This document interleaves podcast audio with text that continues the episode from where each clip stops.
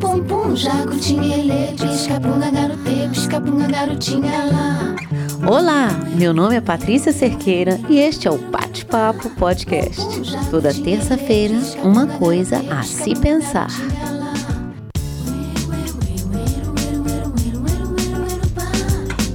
Jacutinha, ele, pisca punga, garote, pisca punga, garotinha Ontem eu fiquei pensando, onde estão os melhores momentos? E eu chego à conclusão de que os melhores momentos não passaram. E olha que eu já vivi momentos incríveis nessa vida. Olhando para trás nos meus 53 anos de idade. Eu confesso que sinto uma certa nostalgia desses momentos. Mas logo eu substituo pela gratidão de ter vivido. Eu olho para frente. De tudo que eu sei, o que mais me interessa é o que ainda vou descobrir. De tudo que eu vivi, o que mais me motiva é o que ainda vou viver.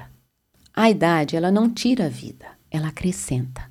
E não importa qual a sua idade, para manter dentro de você a curiosidade pelo desconhecido e deixar-se surpreender com o que a vida tem para te oferecer e, sobretudo, que você tem para oferecer na sua vida.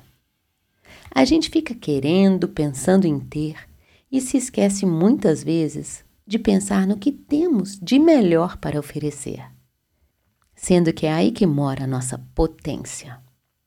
Quais são as suas qualidades? Pensa aí uns segundos. Acreditando que você tem mais de uma, agora me diz se as suas qualidades fazem parte da sua vida, do seu dia a dia. Faça com que elas estejam presentes onde você estiver. Como? Deixa eu te dar um exemplo.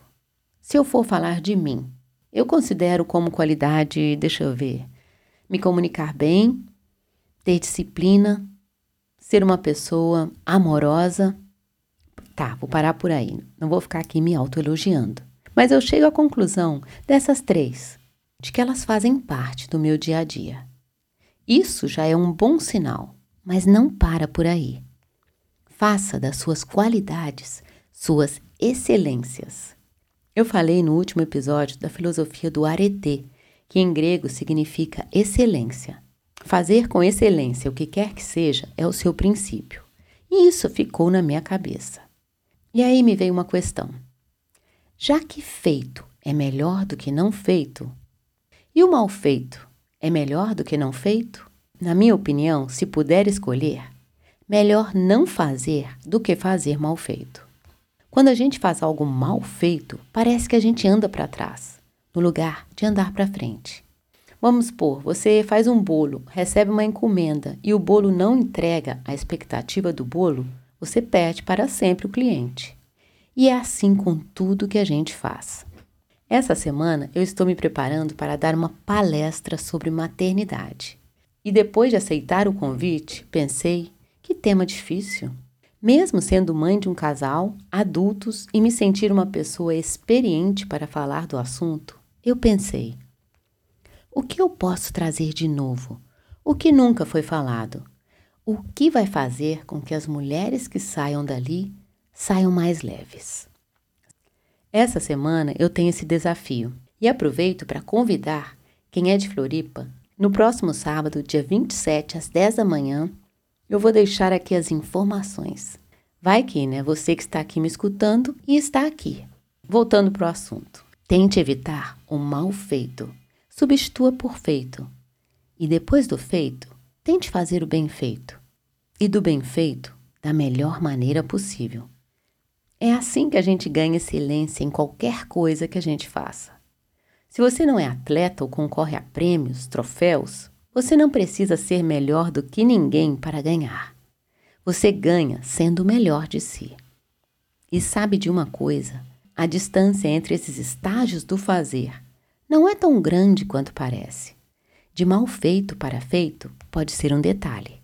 De bem feito para feito da melhor maneira possível também. Vai depender de cada função que se exerce para definir a distância entre o mal feito e a excelência.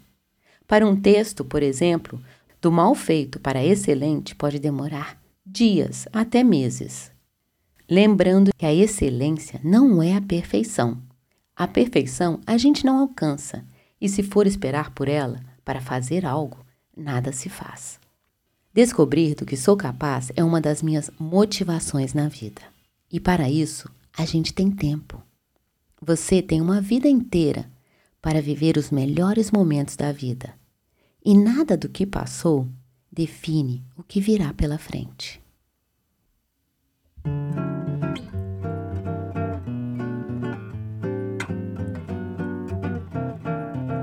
Os melhores momentos estão por vir e nada nos impede de descobrir onde se escondem. É preciso estar onde estamos para chegar onde queremos. É preciso ser quem somos para ser quem gostaríamos. Bora viver intensamente o momento, seja ele qual for. Te desejo uma ótima semana. Abra caminho para o desconhecido e descubra aonde isso pode te levar. Até a próxima terça-feira com mais uma coisa a se pensar. Até lá, fica bem e te cuida.